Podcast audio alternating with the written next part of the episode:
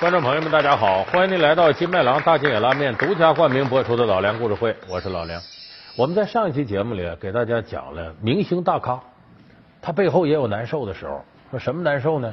比方说这个当明星啊，你得考虑粉丝的感受，人家粉丝还把你当做偶像、天神，还希望有朝一日能跟你同结连理呢。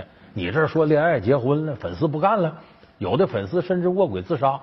所以不少的明星大咖呢，真谈了恋爱了，甚至结了婚了，不敢告诉粉丝。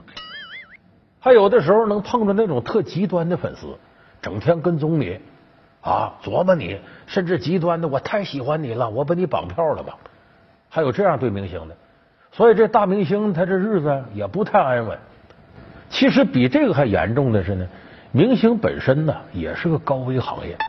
有人说他高危什么？前无后拥，又保镖又什么的。这你可能不知道，明星本身他甚至会碰到一些生命危险。咱们这期节目就给大伙说说，明星大咖他也有落难的时候，他遇到了哪些生命危险一样的困难呢？拍戏险些成白痴，当明星也算高危职业。被绑架、被勒索，演艺圈里为何多灾多难？明星这个职业到底给他们带来多大的麻烦？老梁故事会，大咖的烦恼之大咖遇难记。咱们首先得说，这个很多人说这片场出事故，这可能是他遇到的最大的危机。这倒是，因为咱们知道，有的明星拍片过程当中啊，有那个爆破那个戏，一下给弄毁容了。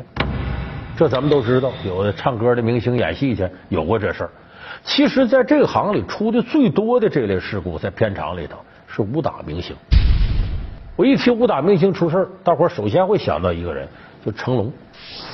你看这个成龙最近一个动作片啊，就是咱们看他那个《十二生肖》那个片子，那里头就是写他呢，全世界找这个呃圆明园十二兽首啊，子鼠丑牛寅虎卯兔那些这个铜雕像，在这个过程当中和一些犯罪分子展开的这个激烈活斗。